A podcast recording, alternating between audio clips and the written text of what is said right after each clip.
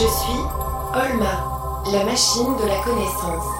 Je vis dans la banque de la vie avec mon gardien Mathieu et sa fidèle Philippine. Tue-toi, Philippine.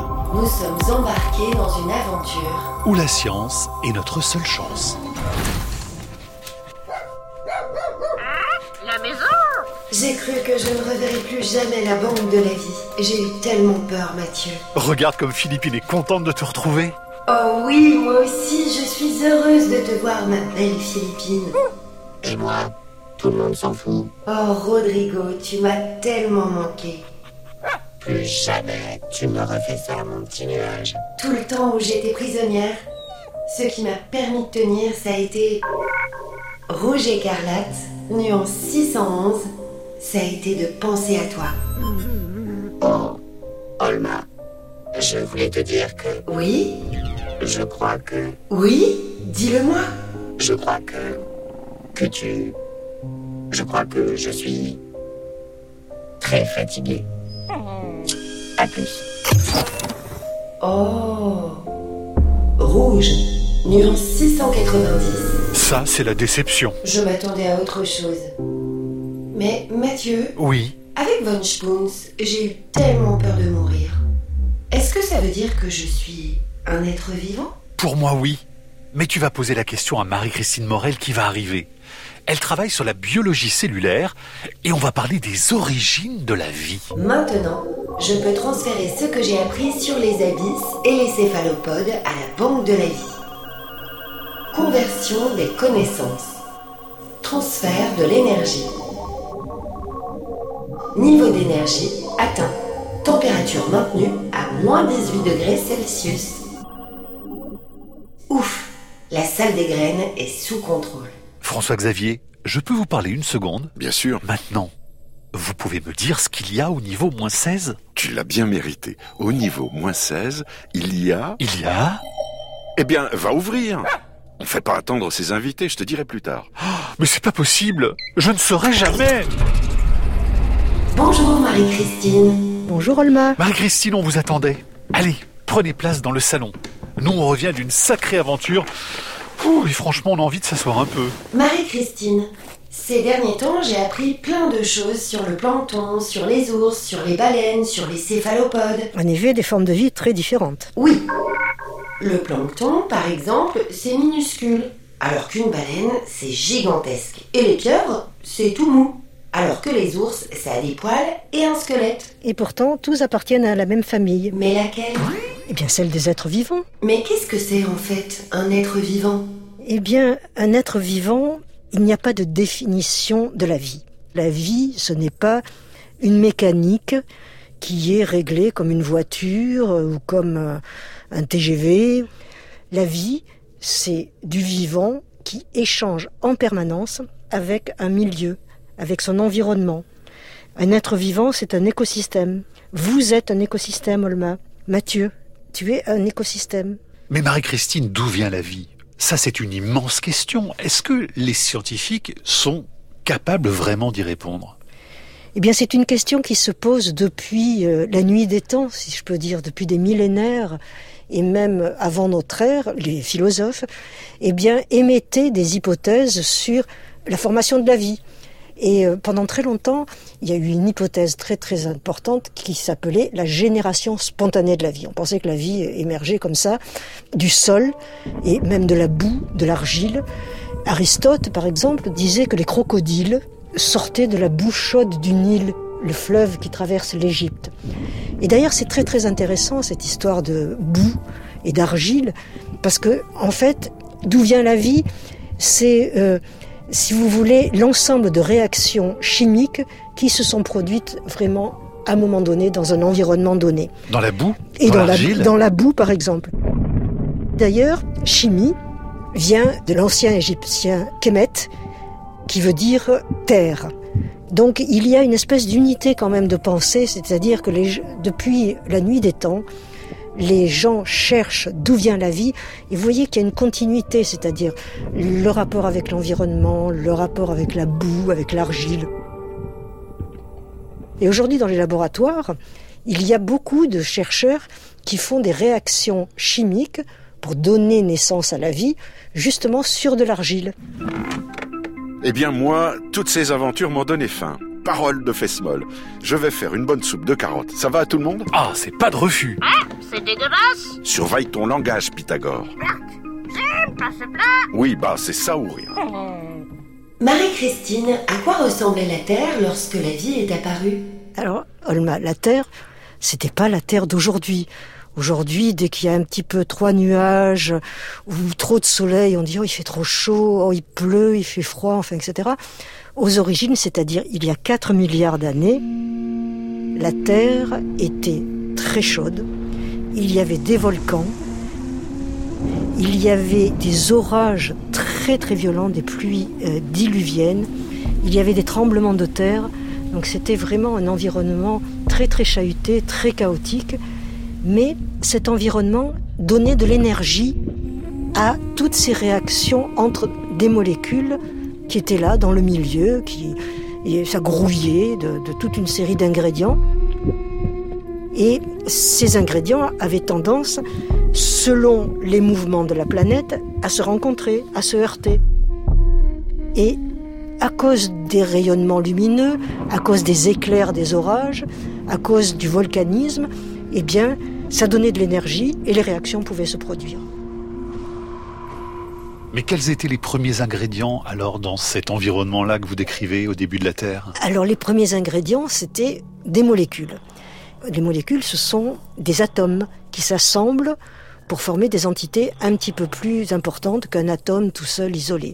Alors par exemple, un atome de carbone qui rencontre un atome d'hydrogène, ça peut former une molécule de méthane, CH4. C pour le carbone, H pour l'hydrogène, et puis comme il y a quatre hydrogènes, eh bien ça fait du CH4. Donc quand euh, il y a du volcanisme, il y a beaucoup de soufre qui est rejeté par euh, le volcanisme dans les nuages qui viennent des profondeurs de la Terre.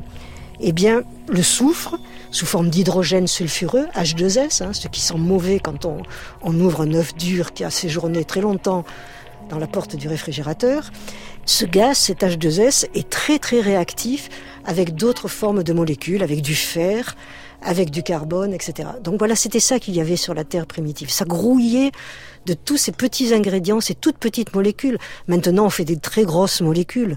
Quand vous regardez vos paquets de biscuits, il y a toujours protéines, lipides, enfin, etc. Donc euh, ces mots-là vous sont connus. Eh bien, maintenant, ce sont des grosses molécules. Mais aux, aux, origines de la vie, les molécules étaient toutes petites.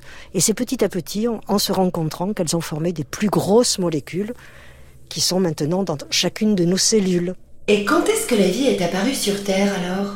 Mais Olma, tu poses exactement la question fatale. Alors on estime que 500 millions d'années après la formation de la Terre, c'est-à-dire aux alentours de 4 milliards d'années, entre 3,8 et 4 milliards d'années, les premières bactéries se sont formées. Les bactéries, ce sont les microbes, soit qui nous infectent, soit qui nous aident à vivre, puisqu'on en a dans, dans notre corps qui nous aident à, à vivre. Eh bien, ces bactéries primitives étaient forcément différentes de celles qu'on connaît aujourd'hui. Mais on sait que ça ressemblait à des compartiments, comme les bactéries actuelles, qui étaient capables d'échanger avec l'extérieur et qui étaient capables de se reproduire. Et donc les bactéries, Marie-Christine, c'était les toutes premières formes de vie sur Terre? Et oui, vous vous rendez compte, elles sont apparues il y a 3,8 à 4 milliards d'années et elles vivent encore aujourd'hui. Alors que nous autres, êtres humains, pauvres êtres humains, j'allais dire, nous n'avons que 300 000 ans d'existence. On est tout petit, on n'est rien du tout par rapport à ces bactéries qui, elles, ont 4 milliards d'années de vie. Et ces bactéries, Marie-Christine, où est-ce qu'elles sont apparues? Alors elles sont apparues dans l'eau. 90% de l'histoire de la vie s'est passée dans l'eau. Au tout début, l'eau n'était pas comme elle est aujourd'hui, c'est pas les plages euh, que l'on va visiter euh, le week-end. L'eau était une soupe prébiotique, c'est-à-dire une soupe remplie de toutes ces molécules qui grouillaient, qui essayaient de se rencontrer, puis qui se dispersaient parce qu'il y avait un orage violent, etc. Donc cette soupe, à un moment donné, était chaude, elle était riche, c'était une vraie grosse soupe, et c'est la concentration de ces molécules qui a permis donc la formation des premières bactéries. Attention, chaud devant, soupe aux carottes du chef. Oh, c'est dégueulasse. C'est pas pour toi, Pythagore. Merci beaucoup. Tiens, tu vois, Olma, la soupe prébiotique, ça ressemble à ça. Bloup, bloup, bloup, bloup, bloup, bloup. Eh ben, ça fait toujours plaisir. Ne le prenez pas mal, François-Xavier, parce que c'est dans cette soupe prébiotique qu'est apparue la vie et que vous êtes apparu. Alors j'en ferai plus souvent. Et comme on dit chez les fesses roses, les carottes, ça rend les fesses molles. Euh, non, l'inverse.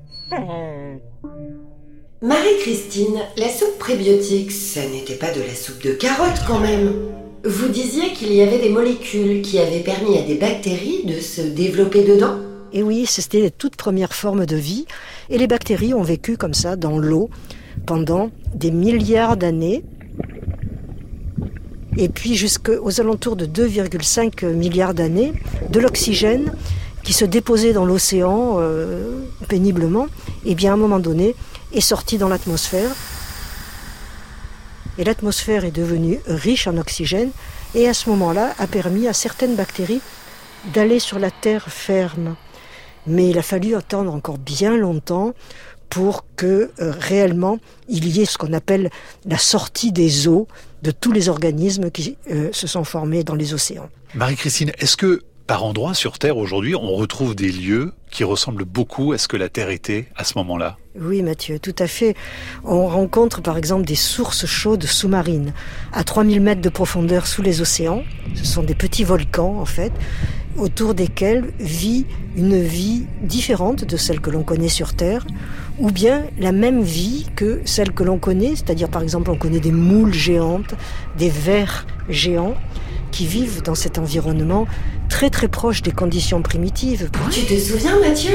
C'est là que Marianne Cambon était quand tu l'as appelée. Oui, c'est ce qu'elle explorait dans son petit sous-marin tout jaune. Donc, si je résume, un jour la matière s'est animée.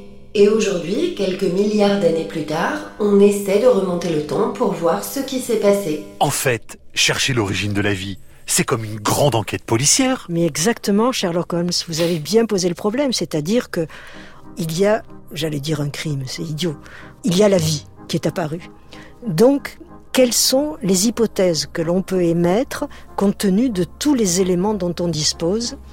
Alors en laboratoire, sur des plaques qu'on humidifie, on fait des cycles d'hydratation, de sécheresse, d'hydratation, de sécheresse, on porte à haute température et on ajoute très délicatement euh, des euh, ingrédients, ces fameuses premières molécules.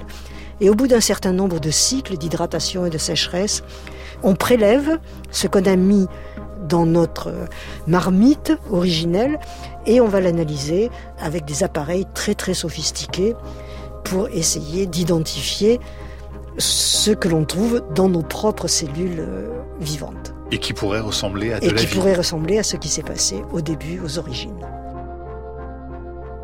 Donc cette enquête, on la mène dans les laboratoires. On a de très nombreuses énigmes qui s'ajoutent de plus en plus avec les progrès que font les géologues, les géochimistes, les planétologues, avec toutes les informations qui nous viennent de la connaissance de l'univers par les astrophysiciens, mais on n'a pas encore trouvé la solution. Et ça vous rend triste? C'est une quête inachevée, je crois, la recherche des origines de la vie. Parce que euh, la vie change tellement vite et en même temps tellement lentement. Hein, ça prend des millénaires et en même temps, il y a des grandes mutations. Donc ça ne me rend pas triste parce que ça me stimule. Tous les matins, je me réveille en me disant, bon, aujourd'hui, euh, qu'est-ce qu'on va faire comme expérience? Qu'est-ce qu'on va trouver? Est-ce qu'on va trouver quelque chose? En même temps, ça me parfois ça m'attriste parce que je me dis c'est vraiment sans fin quoi c'est on ne trouvera jamais mais enfin bon j'ai consacré quand même toute ma vie euh, jusqu'à aujourd'hui à cette question à la question des origines et ça m'enchante Ah, ça c'est pour moi. C'est qui? Les livreurs. Ça va les gars? Tranquille, boss Ouais, ça roule, patron. Allez, faites-moi entrer ça. Mon petit Rodrigo, niveau moins 16 s'il te plaît. À vos ordres, chef. Mais qu'est-ce qu'il y a dans la caisse? Bah viens avec nous Mathieu, il est temps. Niveau moins 16 Je reste ici, moi. On vous rejoint tout à l'heure avec Marie-Christine. Ok, à tout à l'heure. J'ai l'impression que votre caisse grogne. Euh, C'est normal. Il a faim, je crois. On va lui donner à manger. Non, ça va merci, la soupe m'a suffi. Non, mais pas toi. Mathieu, bienvenue dans la salle de la vie. Olma